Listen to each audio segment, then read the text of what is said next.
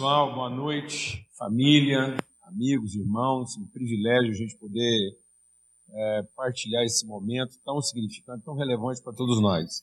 Eu queria muito é, não me ausentar de testemunhar daquilo que representa esse momento e a publicação desse livro na vida de todos nós, dentro daquilo que a gente acredita como povo de Deus.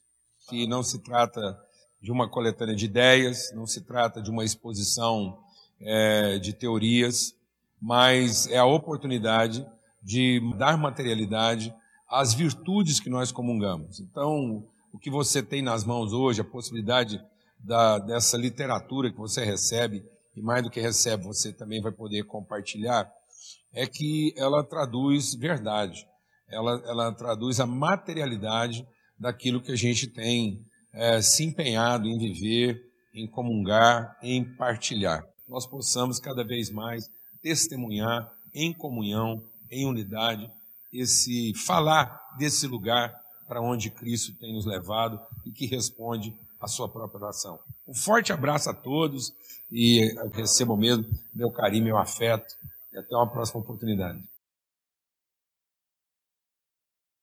O que há de tão, tão, tão complexo, tão, tão, tão, tão chamativo para que esse texto não, não pudesse ficar de fora.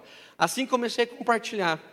Compartilhei para adolescentes, compartilhei para pré-adolescentes, compartilhei para jovens, para adultos, para igrejas pequenas e grandes. Ah, compartilhei quase, pelo menos todas as regiões do Brasil. Compartilhei nos Estados Unidos, compartilhei na Europa, compartilhei em alguns outros lugares. E eu percebia que a simplicidade desse texto trazia para as pessoas uma resposta muito clara e uma percepção de talvez um reencontro com a sua própria memória. Uma percepção de que, sabe quando você eh, lembra de alguma coisa que você eh, nem sabia que você tinha esquecido? Aquela coisa meio esquisita que eh, encontra o seu coração, mas fica meio complexo. E você pensa, é verdade. A, a, a simplicidade desse texto ao dizer que todos podem compartilhar alguma coisa a gente falava isso para os adolescentes, eles pensavam, ah, é verdade, então eu não preciso mais escolher a minha faculdade pelo que eu posso ganhar. É, você não precisa escolher a sua faculdade pelo que você pode ganhar. Você pode escolher a sua faculdade pelo que você pode oferecer. Os empresários pensavam, ah, então minha empresa não é mais só uma fonte de lucro, é também uma fonte de benefício para a cidade. Os dentistas pensavam, ah, então quer dizer que eu não só atendo pessoas para cuidar, ah, para ganhar o recurso da minha casa, eu também estou cuidando de pessoas, é isso que Deus me entregou. E isso foi trabalhando o coração das pessoas, e todas as vezes eu ouvia muitos testemunhos. Até que um dia, compartilhando com o irmão, ele me disse assim: por que você não escreve um livro? Porque o livro chega em lugares que você não chega. Ah, eu pensei, ah, bacana, eu nunca consegui terminar um livro, comecei uns 35, nunca terminei. Ah, um homem muito decidido, é, vai até o fim em tudo. Ah, e aí eu falei, é verdade. E eu comecei a estudar ah, esse texto, estudei por algum, algum tempo. E quando eu trabalhei os dez capítulos que estão aqui, ah, talvez Deus me deu uma luz, assim. Eu pensei, ah, o texto seria muito mais rico se eu convidasse dez pessoas para compartilhar também. Para que fosse totalmente evidente o que a gente está falando, para que não fosse apenas um conteúdo teológico nas suas mãos, ou um comentário bíblico acerca de João, capítulo 6, versículo 1 a 15, mas para que fosse, desde, em todos os seus processos, um compartilhar. Foi então que, desenhando os capítulos, eu trouxe para esse livro pessoas que vivem o capítulo. Então, quando você lê esse livro, você não vai poder destacar um capítulo, porque esse é um texto inteiro. Ah, o nosso maior trabalho, eu acho que o Olavo é, ajudou muito isso com a editora, foi como é que você tem dez autores escrevendo um livro só e esse livro tem uma continuidade. É muito importante você entender isso. Nós não temos aqui dez artigos de blog que eu peguei isolado e coloquei nesse livro. Ah, nós temos aqui dez irmãos que respeitaram muito bem a lógica do todo e que no fim da leitura você vai perceber, como eu tenho percebido quase todos os dias, ah, o quão rico foi chamar esses irmãos? Muitas pessoas me perguntam, sempre, ah, Dani, por que você não escreveu esse livro sozinho? E, e eu tenho respondido pelo menos de duas formas. A primeira é que se eu tivesse escrito esse livro sozinho, nós não teríamos esse encontro aqui. Ah, é, nós não teríamos dessa forma. Eu poderia pedir aqui, eu sei que vocês me cederiam o espaço, mas não seria tão rico assim. Não seria tão, tão mesa posta como foi. E a segunda é que não seria tão rico como foi. Ah, ah, como, como o Rafa falou, nós temos aqui irmãos ah, que realmente vivem o que nós estamos propondo. Então, nós temos irmãos aqui que pastoreiam igrejas de 9 mil membros, mas nós temos poetas aqui, nós temos cantores aqui, nós temos uh, economistas aqui. Então, nós temos muito mais do que somente eu escrever um livro. Então, eu creio que nessa palavra introdutória, o que eu e você temos hoje uh, em nossas mãos, talvez uh, possa ser resumido como um encontro de amigos eu resumi assim a nossa introdução, que sentados em volta de uma mesa, compartilhavam a sua vida, compartilhavam o que têm, e que todos perceberam que têm, que têm o bastante. Eu gosto de falar que no reino de Deus, ah, ninguém está de, de mãos vazias. Essa é a grande graça do Evangelho. Jesus, Deus, o Pai, o Filho o Espírito Santo, Deus Trino, apesar de ser todo-poderoso, ele convocou a sua igreja para participar do que ele tem para fazer na história. A obra da redenção passa por nós, no sentido de que ele é quem fez, mas nós anunciamos. Então, a obra do Espírito tem a participação humana, porque foi assim que ele quis. Então, ele nos chamou para participar. E quem ele chamou? Todos os homens. Na, não há na cabeça de Deus, não há na cabeça de Deus membros que que não servem para nada. Não há na igreja de Jesus uma pessoa fora do, fora do corpo, fora do contexto. Não. Todos estão inseridos por um propósito. Então, ah, espero que nessa noite você possa perceber. Está comigo aqui a Adna, que é médica, ah, e vai poder compartilhar. Ah, o Rafa e outros irmãos que, porventura, possam compartilhar em outro momento. Deus abençoe. Que hoje, ah, ao sair daqui, você possa lembrar que Deus tem um propósito sério para a sua vida, sério. Que Deus, quando sonhou com a sua vida, Ele sonhou com você participando do que Ele está fazendo. E que você e eu temos o que oferecer. Nós temos o que oferecer, que já está em nossas mãos, já foi depositado por Jesus. Ah, e nós só precisamos entregar. Quem faz a obra é Jesus. Por fim, ah, quis escrever aqui um capítulo que, por muito tempo, uma ordem de teólogos quis desmistificar esse texto dizendo que não havia acontecido um milagre ali. E eu quis ter um capítulo sobre isso, defendendo o milagre.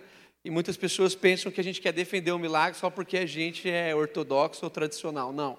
Eu quero defender o milagre porque eu creio que quem faz todas as coisas é o Espírito Santo de Jesus. E que nós só entregamos e que não está em nossas mãos o fazer, está em nossas mãos a entrega. Mas quem realiza, quem, quem, quem traz convicção, quem traz mudança, quem traz direção, é o Espírito. Então, que esse mesmo Espírito possa falar ao seu coração nessa noite, para que você saia daqui disposto a entregar, porque Deus já deu em, em Cristo Jesus a todos nós a, a vida e ela é suficiente. Não temos mais nada para receber, nossos celeiros estão cheios. Nossa vida é uma bênção, Deus veio morar na gente e é por isso que o nosso anseio é só entregar. Nós não precisamos mais receber porque temos o Espírito e isso é suficiente, suficiente para cumprir todo o propósito de Deus na minha vida. Deus abençoe. Boa noite. Ah, eu falo que o Daniel é muito meu amigo, né? Porque ele botou nesse cartaz presença confirmada aí lá, me botou naquela foto. Eu acho que foi uma estratégia de marketing, porque daí todo mundo olhou, ah, o Paulo Júnior sei quem é, o Daniel Pijama, quem é essa menina? Né? Talvez, talvez a intenção foi essa. Então eu quero começar me apresentando. Eu me chamo Adna, estou vindo de Palmas, Tocantins, e já tenho uma relação com o Dani que de uns sete anos, eu acho, né? Eu não era nem mãe ainda, né? Nós éramos jovens e magros ainda naquele tempo. e eu queria só falar um pouquinho de uma experiência talvez um pouco mais prática, né, desse negócio de quando pouco é o bastante. É, falando sobre mim, eu sou mãe e esposa. Eu acho que talvez essa é a minha principal identidade depois de dizer assim, sou cristã. Depois disso, esposa e mãe. E na minha igreja, na minha vocação aí, ao longo da minha vida cristã, eu gosto de ensinar. É, então, eu sempre tive envolvida com líder de pequeno grupo, professora de escola de, de dominical, é, pregando em culto de mocidade. Agora, eu já estou falando nos encontros de mulheres, as paradas de mãe, né? já estou falando nessas coisas. Sempre gostei de ensinar.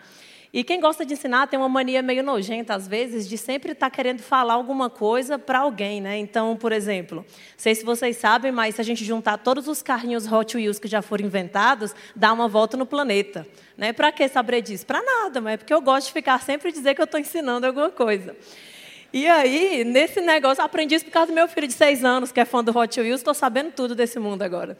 Mas eu estou abordando essa questão porque eu não sou um case de sucesso, né? Eu não estou falando em grandes conferências, não estou é, tenho um canal famoso no YouTube, nem nada disso. Eu tô, sou uma cristã comum na minha vida ordinária, na minha igreja local, domingo após domingo, sábado após sábado, e enfim, andando na caminhada com meus irmãos, usando essa vocação que eu entendo que Deus me deu, que é a vocação de ensinar de tentar parar um pouquinho, oh, isso que você está pensando, está viajando um pouquinho, mas o que será que a Bíblia diz disso de verdade? Vamos pensar, vamos ver?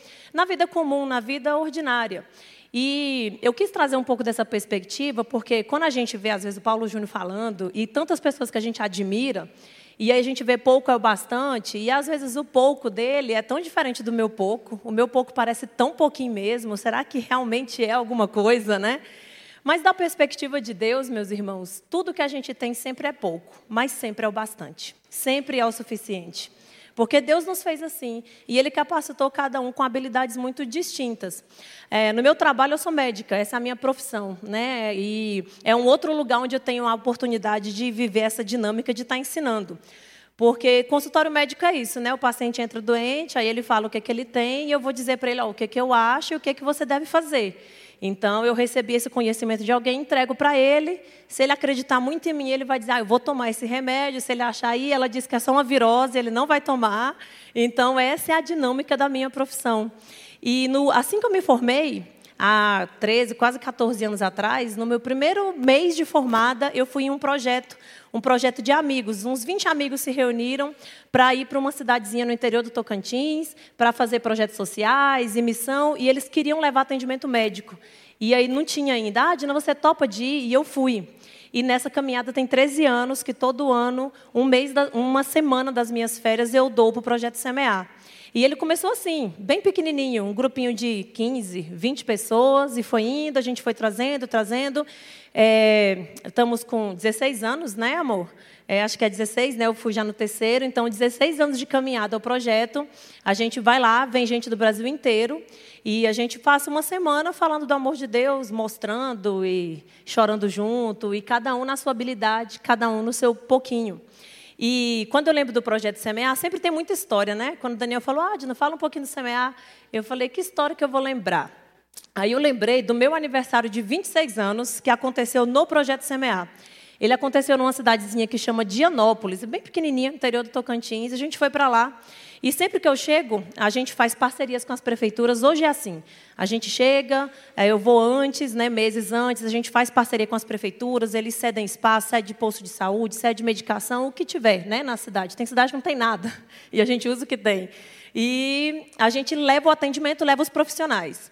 E aí, sempre que eu vou, pergunto, né? Tem asilo, tem abrigo, tem prostíbulo, e eu vou sabendo. E nessa cidade tinha uma casa de prostituição, de uma senhora idônea, que era profissional na área há muitos anos, e tinha as funcionárias, pai e tal, e eu fui lá para conhecer. Cheguei, a gente leva medicamento, leva preservativo, levei é, orientação sobre DST. Conversei com as meninas e foi muito legal. No final, eu sempre falo um pouquinho de cuidar não só do corpo, mas da alma, e falo da pessoa de Jesus e tudo mais. E aí, beleza. No dia seguinte, alguém chegou para mim e falou: Ah, as meninas lá da casa da dona Fulana pediram para você passar lá de novo hoje à tarde.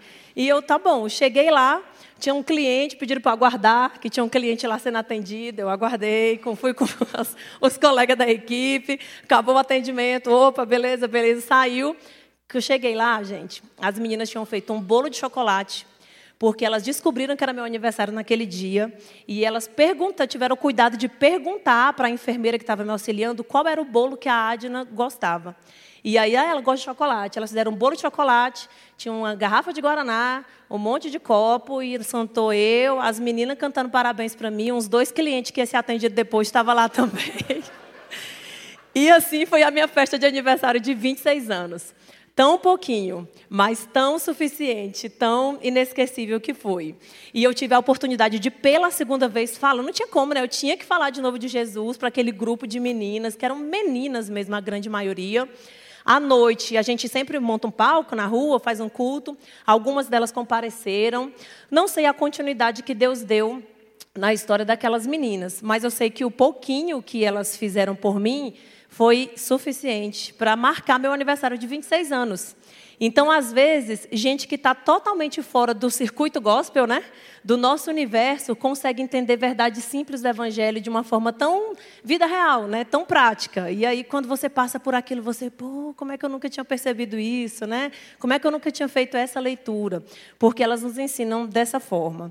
Então, é, eu queria trazer, na verdade, era somente duas reflexões, né? A primeira que para a gente não entrar nessa nessa noia que a nossa sociedade vive hoje do progresso sem fim, né? Então, se hoje a minha igreja tem 10 membros, amanhã ela tem que ter 50. Se hoje eu falo numa sala de, de escola dominical, amanhã eu tenho que falar no congresso de 5 mil pessoas, de uma progressão sempre ao infinito e além, né? Que nem o Buzz do, do Toy Story, né? Só, meus exemplos agora são só coisas de crianças, gente. Ah, então, ao infinito e além, né?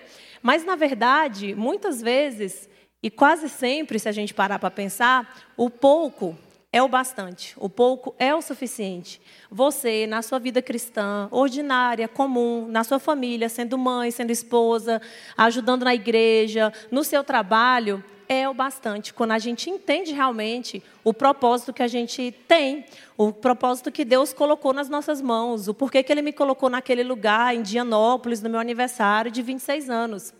Então, quando a gente entende essas pequenas coisas, a gente entende que, na verdade, o pouco, dependendo da perspectiva, é muito, é suficiente, é pouquinho demais. Às vezes é uma questão de semântica, de nomenclatura, porque no fim sempre é o suficiente. Deus sempre nos colocou no lugar certo, com as habilidades certas.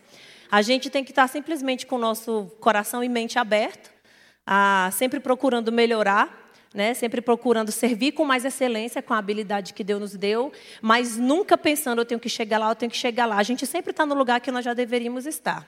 A nossa caminhada é uma só, a gente prossegue para o nosso alvo, que é Cristo.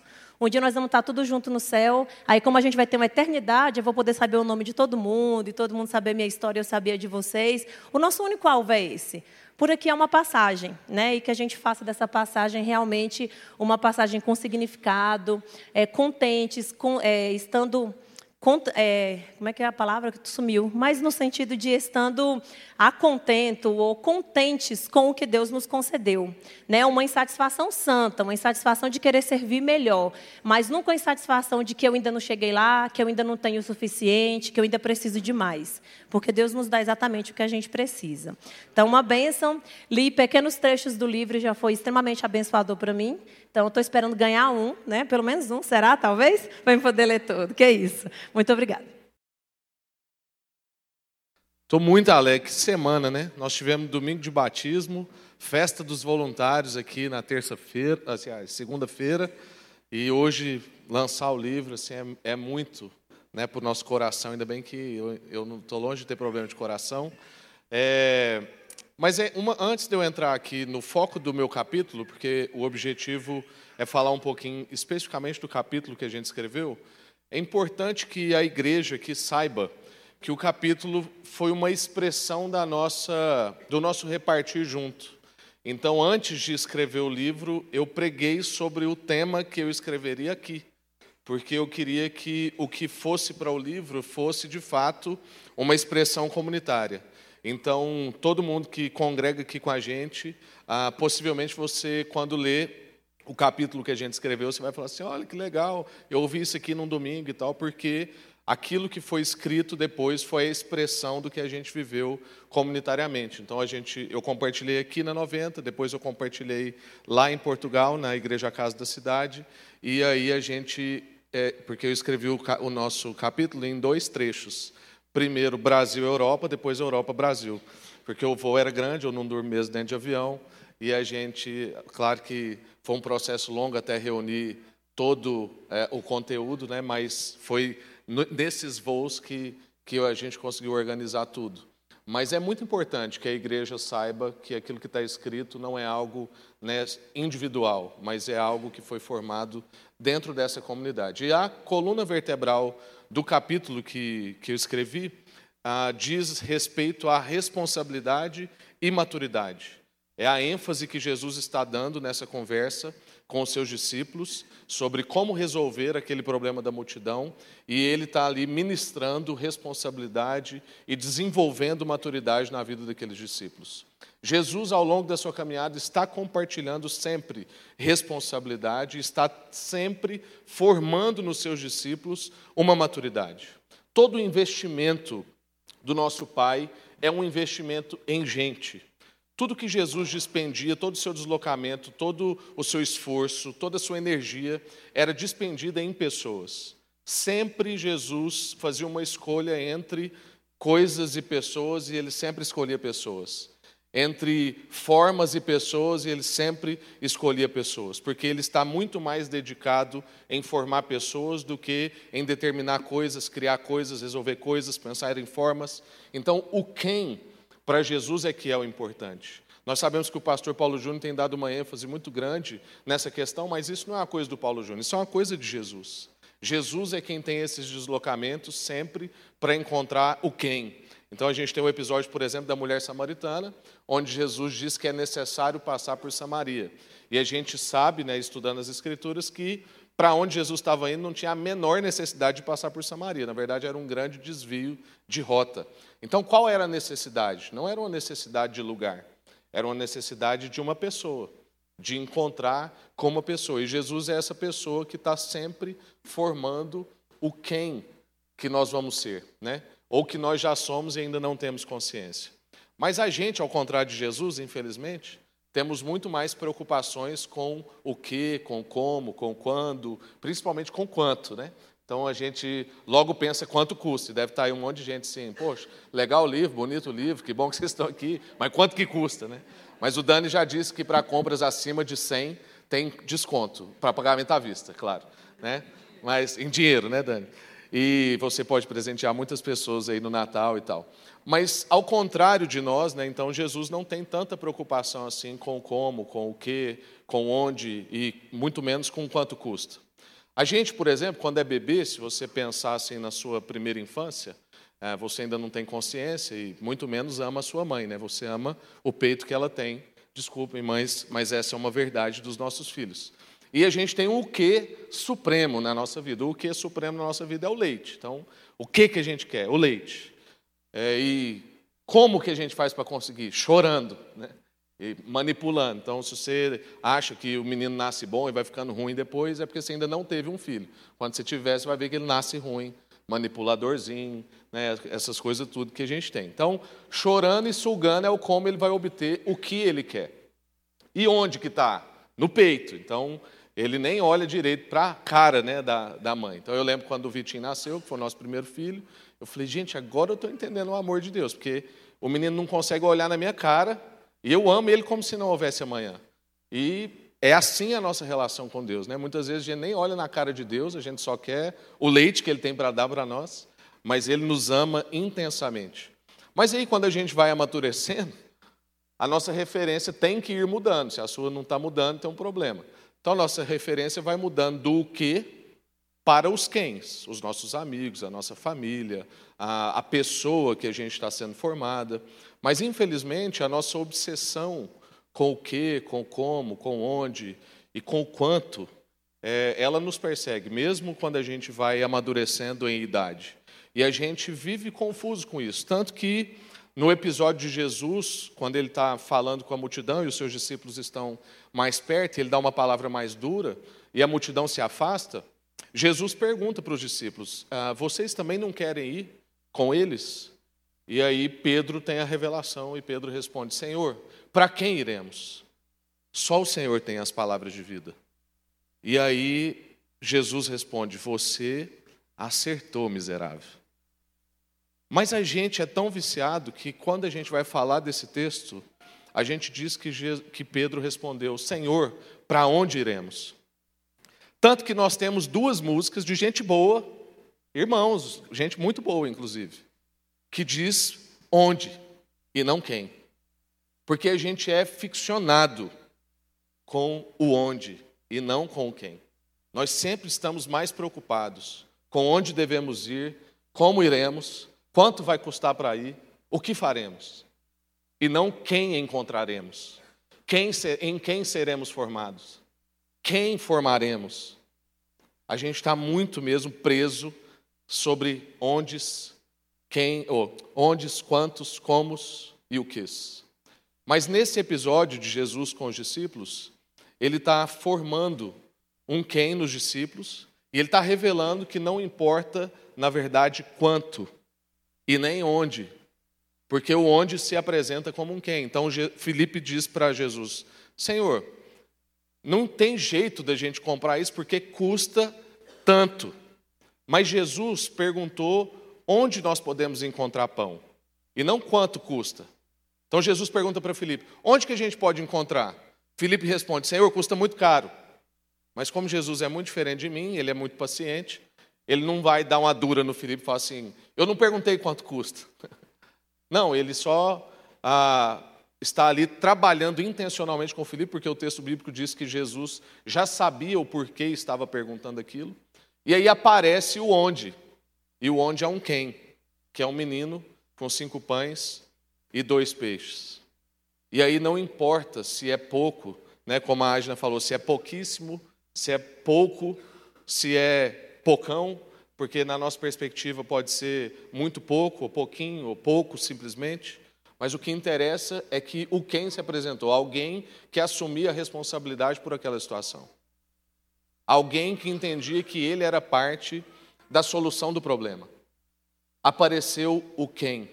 E era isso que Jesus estava trabalhando com os seus discípulos, é isso que Jesus está querendo trabalhar na nossa vida. Então não se tratava do quanto pão havia, mas de quanta responsabilidade alguém estava disposto a assumir por aquele povo. E aparece uma pessoa que a gente nem sabe o nome, porque isso também não importa, que essa pessoa assume a responsabilidade dele no meio de todo mundo. E a recompensa da responsabilidade, sabe o que é? Não são valores, não são honras, porque a gente nem sabe o nome desse menino até hoje, mas é a construção da maturidade. Aquele menino foi construído na sua maturidade, os discípulos foram construídos na sua maturidade e todo o povo foi construído na sua maturidade, com o exemplo de uma pessoa que assumiu a responsabilidade. Então, a questão não é tanto quanto, a questão é quem. Quem se apresenta diante dos desafios. Porque, na verdade, o nosso quem supremo pode resolver todos os o quês, todos os comos, todos os quantos. Se a gente colocar nas mãos dele, não existe pouco, porque nas mãos de Jesus todo tanto é suficiente. Não interessa se é o meu pouco, ou o seu pouco, ou se é o muito de alguém. É o suficiente, porque para Jesus não existe nem muito nem pouco, existe o suficiente. Amém? Graças a Deus. Dani. Amém. Se a gente trabalhou esse texto, né, tem nos quatro evangelhos, né, como falava antes, talvez você tenha se perguntado, então por que, que vocês escolheram João? Ah, e a resposta é muito do que o Rafa compartilhou. Ah, você depois, com certeza, vai ler, vai ficar curioso e comparar os textos, né? E aí você vai perceber que só João traz o relato de que um, foi um menino que entregou. No mesmo relato contado por Mateus, por Marcos e por Lucas, os pães e peixes aparecem nas mãos de Jesus. Mas o João faz questão de relatar que Jesus está usando pessoas simples para participar da sua obra. E o João faz isso desde o seu primeiro milagre. Ah, quando você abre o texto bíblico em João capítulo 2 e percebe o primeiro milagre da história, uma das coisas que talvez você ainda não percebeu é que esse milagre aconteceu também a partir de pessoas normais. Quando Jesus faz o milagre das bodas de Caná, quando tinha acabado o vinho no casamento, Jesus transforma água e vinho, mas a leitura nos obriga a perceber que Jesus faz isso através de pessoas. Jesus diz aos serviçais: encham as talhas de água. Jesus sempre está convidando pessoas simples para participarem dos seus milagres. Se Jesus tem o poder, e ele de fato tem, para transformar água em vinho, o problema de Jesus químico não é de matéria. Então ele poderia fazer de outra forma. Mas transformando água em vinho também é para que pessoas comuns participassem do seu milagre. Outra hora, Jesus vai ressuscitar o seu amigo Lázaro, e tendo chegado atrasado no velório quatro dias, ah, Jesus chega de frente do túmulo, as pessoas dizem para Jesus: já cheira mal, ah, ah, não, não tem muito o que você fazer aqui, e Jesus vai ressuscitar o seu amigo Lázaro. Mas poucas pessoas percebem que Jesus diz a alguém: tirem as pedras. Tirem as pedras. Se Jesus tem poder para ressuscitar um morto, e ele diz que uma fé do tamanho de um grão de mostarda é suficiente para transportar os montes, por que, que Jesus pede para pessoas normais tirarem pedras de lugar? Porque Jesus está constantemente chamando pessoas normais para participar dos seus milagres. Então era isso que a gente queria fazer. Era, isso, era esse o nosso anseio tirar essa síndrome que tem entrado no nosso país de que Jesus está usando os superpoderosos, aqueles que têm todo o talento, aqueles que têm toda a dinâmica, aqueles que têm toda a inteligência, todo o raciocínio, toda a teologia. Nós queremos dizer também, Jesus também quer usar essas pessoas, mas a maioria da igreja de Jesus é formada de gente normal, simples, simples, que carrega suas feridas, que carrega seus traumas, mas que se tiver disposição, se tiver disposição, você e eu poderemos ver muita coisa. Há aproximadamente 15 anos atrás, antes de eu sair da minha casa, da casa dos meus pais, para viver a missão que Deus tinha colocado no nosso coração, eu tive o prazer de conversar com um pregador que é famoso, o Hernandes Dias Lopes. E foi muito interessante porque eu era um adolescente e o adolescente quer todas as fórmulas, né? O que você pode me dar para eu ser um grande pregador? Não deu certo, eu não virei um até hoje. Ah, mas eu, eu me lembro uma coisa que ele me falou. Ele falou assim para mim, Dani, ele não me chamou de Dani, não é tão íntimo. Ah, me chamou menino. É, ele falou assim: o mundo está para ver o que Deus pode fazer através de uma pessoa totalmente entregue nas mãos de Jesus. Eu olhei para os olhos dele, assim, quase chorei, e ele me falou uma segunda frase. Ele me diz assim: Só se levanta diante dos homens quem primeiro se prostrou diante de Deus. Ah, e marcou minha vida na adolescência. E naquela, naquele dia, naquele momento, era aproximadamente no ano de 2003, ah, onde eu recebi o chamado no dia 23 de fevereiro de 2003 a, a, a oração que a gente fez foi a oração desse menino: Senhor, eu tenho pouco, quase nada, mas tudo que tenho te entrego. Faça de mim o teu querer. Nós nunca pensávamos que nós estaremos aqui, nós nunca pensávamos que estaríamos no Tocantins, nós nunca imaginávamos que estaríamos tanto na Europa com tanta representatividade. E algumas pessoas têm percebido: ah, como é que vocês fazem isso? Ah, como que faz? Quais são os passos? Qual é a matemática? A matemática é simples, o nosso desejo continua o mesmo daquele menino quando tinha 16 anos, pregava em qualquer lugar, nos hospitais, na, na periferia, ah, no, nos asilos, nas escolas, e falavam para as pessoas: Jesus pode fazer muito mais do que você e eu podemos imaginar. E eu creio nisso. Eu creio isso em todas as esferas. Eu creio que esse livro vai movimentar o coração dos advogados que ainda não perceberam isso, o coração dos médicos que ainda não perceberam isso e que através dessa comunhão traduzida nesse livro, muitas pessoas poderão perceber que Jesus tem sim uma grande obra para a nossa vida. Ele quer nos usar. Não está em nós, mas foi depositado por Ele. Não é nosso, mas passa por nós. É por isso que quando Jesus pega o pão, a primeira coisa que Jesus faz é dar graças. E no capítulo 6, se eu não me engano, a gente trabalha essa ideia sobre a diferença de dar graças e dizer obrigado. A gente faz uma brincadeira com essa palavra. Qual é a diferença? Quem dá graça sabe que só tem nas mãos aquilo que recebeu de Deus. E por isso, em sequência, reparte. Então, quem dá graças, reparte. Quem diz obrigado, come.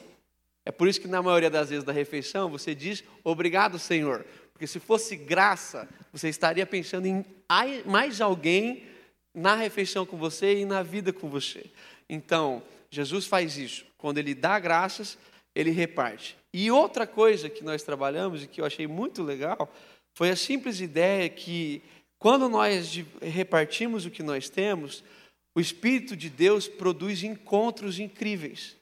Como, por exemplo, quando o menino aparece e André diz assim: Está aí um menino que tem cinco pães e dois peixinhos, porque é muito interessante ser os peixinhos, é bem menor do que o peixe, não era um, um, um pirarucu, né? talvez um lambari. Está aí um menino com cinco pães e dois peixinhos, mas o André continua e ele diz assim: Mas o que é isso para tanta gente? E aí Jesus, na hora que Jesus pega o pão, Jesus faz a primeira coisa, ele fala assim, ele fala assim para os discípulos, repartam um grupo, repartam um grupo de 50 em 50. E você imagina 15, 20 mil pessoas se organizando em 50 e 50. Aí você vai pensar, pô, se era para comer, para que repartir o grupo? Porque Jesus vai nos ensinar também que quando a gente coloca tudo que nós temos nas mãos de Jesus, ele vai promover muitos encontros a partir daquilo. Então aquela multidão não só comeu, ela se encontrou. Ela encontrou pessoas. Amizades foram feitas naquele dia. Pessoas levaram histórias daquela comunhão. E isso vai acontecer também através de nós. E é por isso que nós queremos dividir ah, esse livro. Por fim, depois o Olavo vem aqui, nós trabalhamos uma ideia simples e usamos muito a mulher samaritana, esse texto trabalha muitas coisas do nosso coração. E uma coisa simples que nós temos percebido e tentado entender ao longo desses anos é, a percepção clara de que a mulher vai buscar água ao meio-dia e o texto bíblico vai dizer depois que ela volta com o seu cântaro vazio. Quem foi buscar água é, e volta com o cântaro vazio é, não, não, completou o seu objetivo, não faz sentido. Se ela foi buscar água, ela deveria voltar com o cântaro cheio. Mas é interessante que quando ela entra na cidade, essa mulher, mesmo estando com um cântaro vazio, ela está cheia ao ponto de falar, compartilhar e as pessoas entenderem aquilo tudo, irem até Jesus e converterem os seus corações ao Evangelho de Jesus. É muito incrível que pessoas que se encontraram com Jesus nunca mais conversam com ele como quem ainda está com o cântaro vazio. Pessoas que se encontraram com Jesus não sabem mais o que é ser vazio, porque o Espírito, de, o Espírito Santo de Deus nos preencheu, nós estamos plenos. Então, quando a gente faz, quando a gente fala, quando a gente entrega, ah, nós estamos ah, ah, fazendo com que o fluxo ah, de Jesus, aquilo que Jesus ah, ah, colocou em nós, não pare em nós. Então, a outra oração que nós temos feito é para que aquilo que Deus entregou nas suas mãos não seja represado. Não seja represado. Jesus fala para a mulher: se você beber da água que eu te der, de você fluirão rios de águas vivas. Rios de água vivas. Então nós temos crido nisso. Deus possa abençoar muito a sua vida. Nós estamos num período aí de presentes. Ah, ah, nosso marketing é, é, é, muito simples, nós cremos nesse conteúdo. Ah, o, o, Olavo está aqui, ele pode confirmar. Eu só fiz um pedido, um pedido só, um pedido para a editora. Eu falei assim: eu não, não tenho muitas ideias de capa, eu não tenho nome. Eu entreguei um livro sem nome. Vocês podem colocar o nome que vocês acharem melhor, claro, quero concordar. Ah, vocês façam uma capa do, do jeito que vocês quiserem. Eu só queria um preço acessível. Eu só queria que esse livro pudesse ser adquirido por todos os irmãos, porque a igreja brasileira não é feita por pessoas como nós. Nós somos uma parte muito pequena da igreja brasileira. A igreja brasileira é composta de pessoas simples. E por isso nós retiramos tudo que nós podíamos a editora retirou tudo que ela podia para trabalhar com a margem mínima de lucro, para que esse livro pudesse chegar nas mãos de todas as pessoas. Então, com o preço desse livro, você não vai comprar praticamente nada para ninguém. E talvez seja isso um, um início da vida daquela pessoa para entender o que Deus pode fazer através da vida dela. Estou muito feliz. Você não tem noção o que passa no nosso coração de ver vocês aqui, de, de reencontrar alguns irmãos e de já ter valido a pena esse nosso encontro nessa última quarta de culto aqui na 90. Deus abençoe, gente. Sim, que, que, que o fluxo de Jesus na sua vida seja cada vez mais constante e que muitas pessoas possam ver aquilo tudo que Deus tem entregado nas suas mãos. Que não pare em você, no nome de Jesus, que não pare de você. Só é abençoado aquele que de fato entendeu o destino da bênção. O destino da bênção nunca é o abençoado. O abençoado só é abençoado para que a bênção passe por ele e encontre o destino final. Porque de Cristo já recebemos todas as coisas. Ô oh, Pai, muito obrigado por estarmos aqui, muito obrigado por essa alegria de estarmos, ó Deus, compartilhando, de estarmos tendo contato com, com teus servos, ó Deus, que em diversos locais estão fazendo do pouco o muito com a tua mensagem. Muito obrigado, Deus, pelo privilégio que temos de estarmos aqui reunidos. Muito obrigado por todos as porções que ouvimos aqui hoje, os testemunhos, os, os objetivos, os desafios. Oh Deus, muito obrigado. Faça do pouco que o Senhor colocou, oh Deus, no coração e na mente e nas atitudes de cada um, muito no teu reino.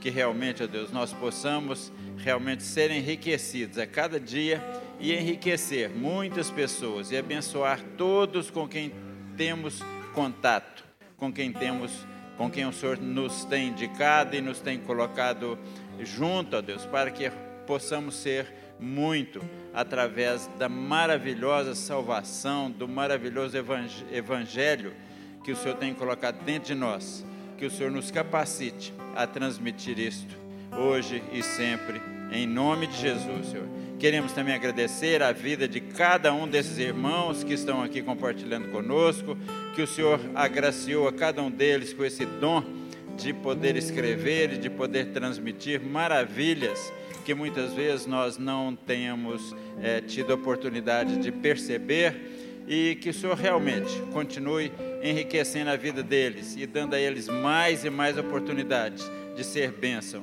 onde quer que onde estiverem em nome de Jesus. Amém.